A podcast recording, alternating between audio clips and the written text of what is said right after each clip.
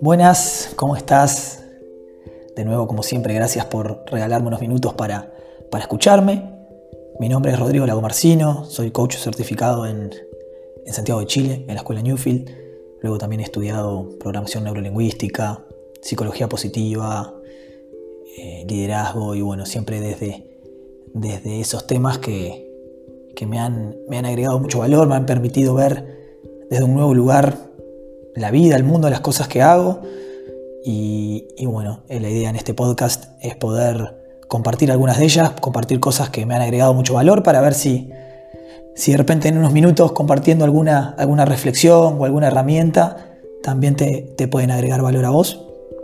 Así que de nuevo, esperemos que ese sea el objetivo, que ese sea eh, el destino y, agradecerte de nuevo estos minutos de, tu valioso tiempo para, para, escucharme. Y hoy de lo que me gustaría hablar es, es un poco de, del concepto que tenemos por el saber ¿no? y por la sabiduría y de la manera en que, en que hemos aprendido, que nos han enseñado a, aprender desde chicos.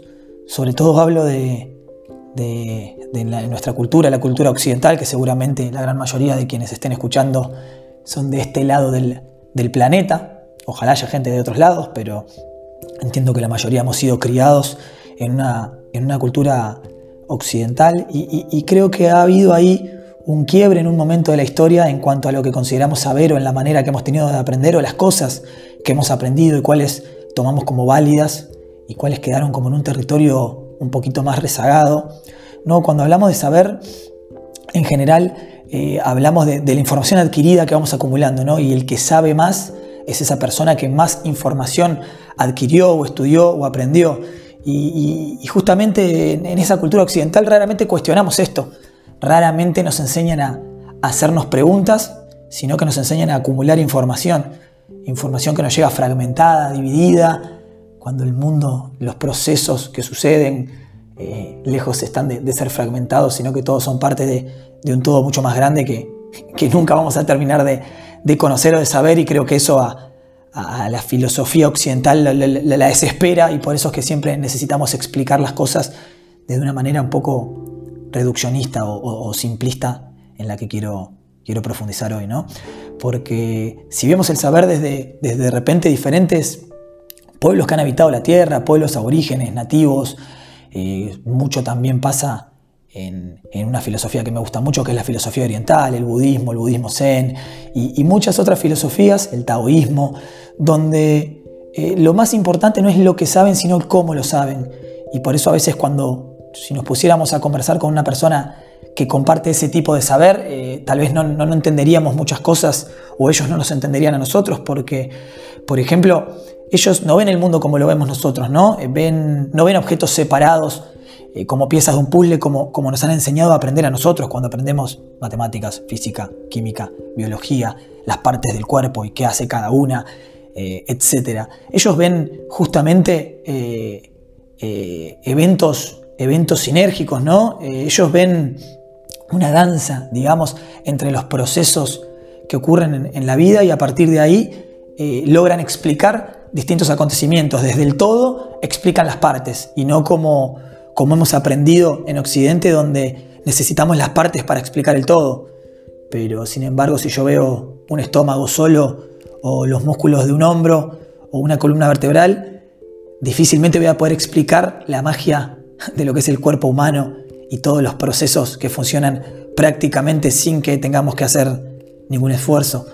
Entonces debería entender el todo de ese cuerpo para después sí poder entender las partes. Sin embargo, creo que eso se, se, ha, invertido y, creo que tiene que ver con algunos acontecimientos históricos que, que, fueron ocurriendo ¿no? y de los cuales he aprendido, he leído, he estudiado y, que quería compartir con, contigo, porque me parece que es interesante empezar a ver desde dónde sabemos o desde dónde aprendemos y qué cosas hemos dejado atrás en ese, en ese proceso. ¿no? Y creo que esto arranca en la Edad Media, cuando, cuando en Europa, sobre todo, de donde descendemos muchos de los que estamos de este lado de, Sudamérica hoy en día, donde el saber era fundamentalmente estar en contacto con, con lo que decían los maestros, ¿no? los que más sabían.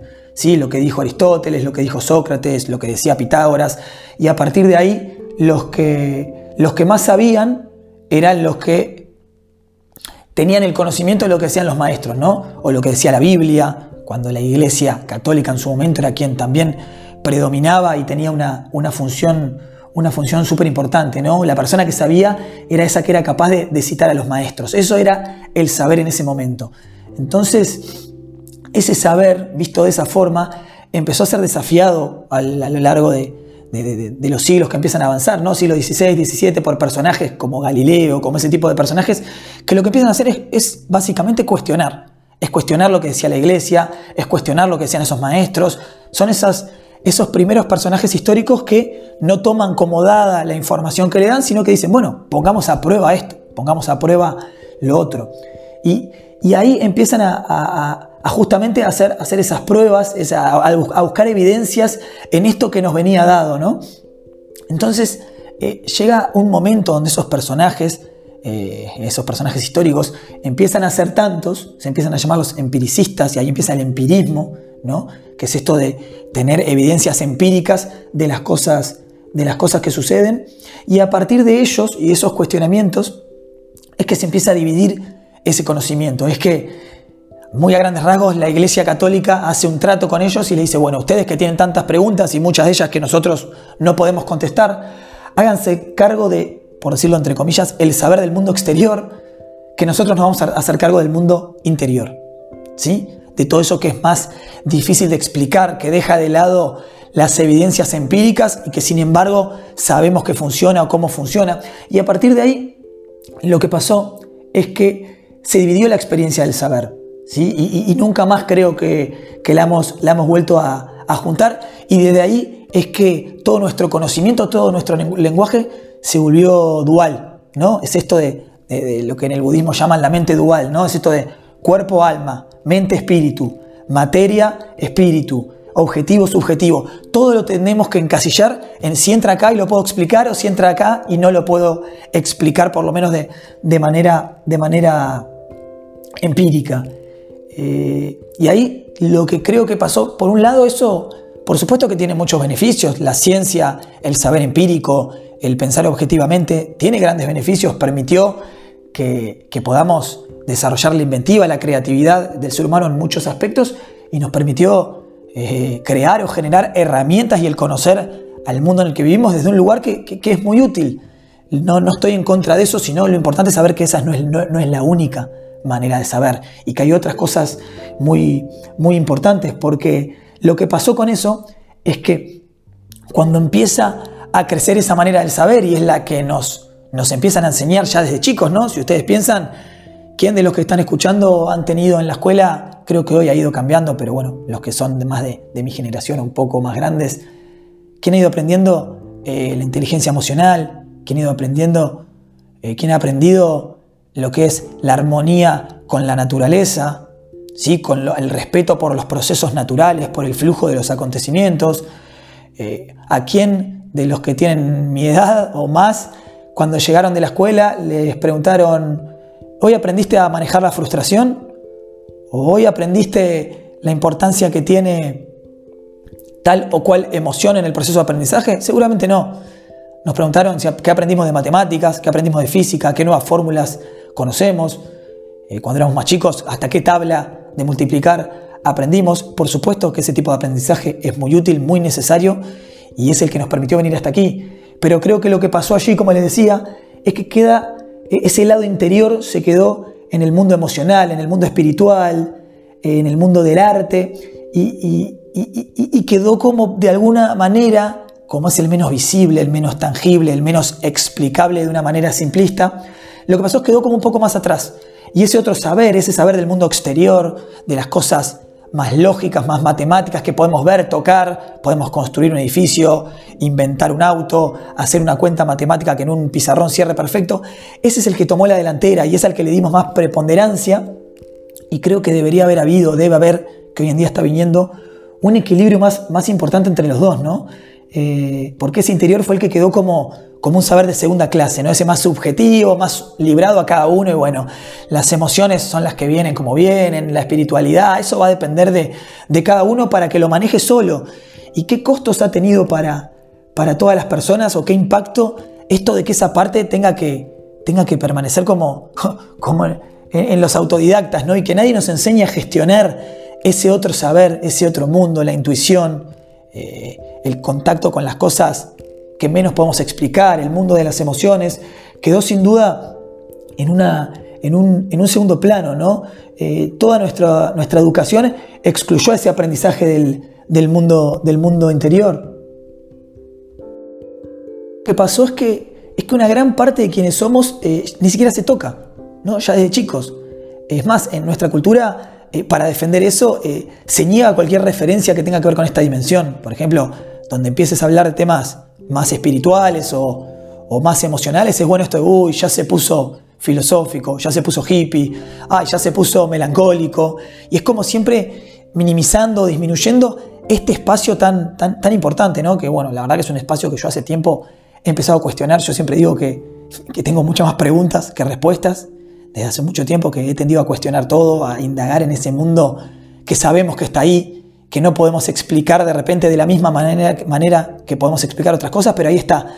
Y vaya si pesa ¿no? en, la manera en la que nos relacionamos con, el mundo exterior. Desde dónde vemos las cosas que vemos, cómo nos las tomamos, cómo las resignificamos.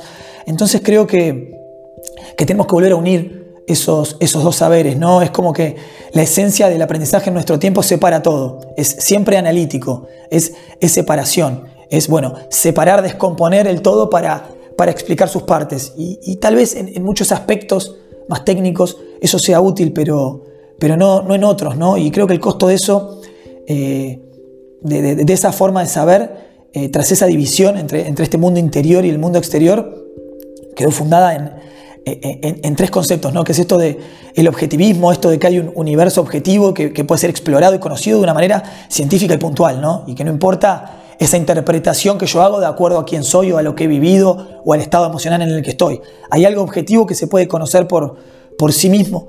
Y, después está el positivismo y el reduccionismo, ¿no? que quiere decir esto de que si no puedes probar algo por el método científico no existe. ¿sí? Entonces, eh, ¿cuántas experiencias de la vida hemos reducido o hemos disminuido o hemos tratado de, meter bajo la alfombra el, cómo nos hacen sentir o por qué las vemos desde donde las vemos? Porque justamente no las podemos explicar desde, desde un método científico. ¿sí? Eh, el reduccionismo habla de esto de, que para conocer algo se debe conocer los componentes de eso. Y lo que decía al principio, es esto de que hay que separar el todo y explicarlo a través de sus partes. ¿Y cómo explicamos a través de sus partes varios procesos de la naturaleza que solo los podemos entender cuando vemos el todo integral, cuando vemos esa danza entre muchos elementos que juntos explican, explican ese todo? Entonces, eh, creo que, tenemos que empezar a volver a, poner sobre la mesa y creo que hoy el sistema educativo sí lo está haciendo y aquí me lo pueden comentar, no sé, quienes tengan hijos o primos o sobrinos más chicos, creo que se está empezando a manejar esto porque creo que sin duda es un, es un, aspecto, es un aspecto fundamental de, de, de esa integralidad, ¿no? de esa mirada holística o integral que de repente tienen otras culturas tanto de las personas, del ser humano, de las relaciones, de cómo nos relacionamos con nuestro entorno, con la naturaleza, cómo generamos armonía en nuestros pensamientos, coherencia en lo que sentimos y lo que hacemos. Entonces, de nuevo, no estoy, no estoy con esto queriendo tirar por la borda lo que es el aprendizaje o el saber de esa manera más analítica, más racional. Yo me considero una persona muy, muy racional y muy sobrepensadora, así que eh, no estoy acá ni cerca que para para derribar eso, pero si no es como empezamos a traer esa otra mitad, que por alguna razón en aquellos tiempos quedó como, como de, en un segundo plano, es como un saber más librado a que cada uno lo maneje como pueda. Cuando tenemos herramientas hoy en día para poner a las dos juntas, tenemos herramientas para poder tratarlas desde un mismo nivel y poder ver al ser humano desde un, desde un aspecto mucho más integral. Porque también esa manera del saber lo que hace es, eh, esa manera reduccionista, separatista, es empezar a separarnos del todo, ¿no? Y ahí es cuando creo que el ser humano empieza a sentirse muy solo, empieza a sentirse como un invitado de este mundo en vez de como parte del mundo. Empezamos a ver a la naturaleza como recursos naturales que están ahí para poder explotar, eh, cuando somos parte de un mismo sistema integral y si vemos el planeta desde un, lugar mucho más holístico, somos una parte más de un organismo mucho más grande que nosotros y que creo que nunca vamos a poder entender o explicar en su totalidad y creo que eso no está mal. No es necesario saber y poder explicar todo, pero es, es algo que a esa manera eh, eh, eh, clásica del saber lo desespera, ¿no? El ser humano necesita poder explicar todo. Ojo, si no puede dejar algo librado a la intuición o, o al simple reconocimiento de que es así y fluir con eso. Pero seguro no podemos explicar todos los procesos que en este mismo momento mientras les hablo están corriendo por mi cuerpo y de los cuales yo ni siquiera me estoy encargando. Yo no estoy haciendo latir mi corazón, yo no estoy digiriendo la comida, ni siquiera estoy respirando. Todas esas cosas están sucediendo en el momento que estoy hablando. La, respiración está sucediendo en mí y yo no estoy respirando. Eh, así que creo que es importante volver a unir el saber, creo que es importante desde nosotros generar de nuevo esa curiosidad en toda esta parte que quedó mucho más atrás para poder de nuevo vivir con mayor plenitud, con mayor conciencia, más despiertos, más conscientes de todo lo que hay a nuestro alrededor y cómo somos parte de ese todo. Creo que hasta nos separamos en, en la manera de, hablar del ser humano, ¿no? Hablamos de esto, llegamos al mundo como si fuéramos un extraterrestre que cayó en paracaídas y sin embargo llegamos del mundo, desde el mundo. Eh, nuestra creación o nuestro nacimiento viene tan desde este mismo mundo como una hoja que crece desde un árbol. No decimos la hoja llegó al árbol, ¿sí? La hoja salió del árbol. Entonces tenemos que volver a unir estos dos saberes para poder volver a sentirnos más parte de este todo. Y, creo que eso es, es, bastante, bastante importante, ¿no? Y, creo que este aprendizaje justamente no solo tiene que ser adquirir información, sino a cómo la utilizamos o cómo aprendemos a, ver el mundo desde ahí. Creo que era Proust que decía que el aprender no, no, no solo tiene que ver con adquirir nuevos conocimientos, sino con mirar con nuevos ojos. Y es un poco eso, no es no solo qué información tengo, sino qué hago con esa información y cómo vivo y me relaciono con el mundo a través de, de esa información. Por eso creo que el saber o la sabiduría tiene mucho más que ver con, tiene mucho más que ver o es mucho más importante el qué hago con la información que tengo que cuánta información tengo. Es con hacerme nuevas preguntas y que esa información me sirva para cuestionar los caminos que me trajeron hasta acá, más que para almacenar y repetir. Eso es un poco lo que, lo que quería compartir hoy, tampoco me quiero extender. Espero que te deje pensando, que te haga reflexionar eh, y te sirva para, para justamente volver a unir estos, estos saberes que han quedado separados, que creo que por suerte cada vez más se están uniendo eh, pero bueno, va a depender de, cada uno de nosotros y lo que decidamos hacer con, esta información. De nuevo, muchas gracias por, tu tiempo, muchas gracias por escucharme. Espero de nuevo que, esto te genere alguna reflexión, te deje un poquito pensando y si quedas un poco filosofando entre comillas con esto, para mí misión cumplida porque es la idea de, estas cápsulas, de estos episodios, que podamos reflexionar juntos y, empezar a ver el mundo desde un nuevo lugar más amplio, más, más holístico, más integral. Te mando un abrazo muy muy grande y espero que estés bien.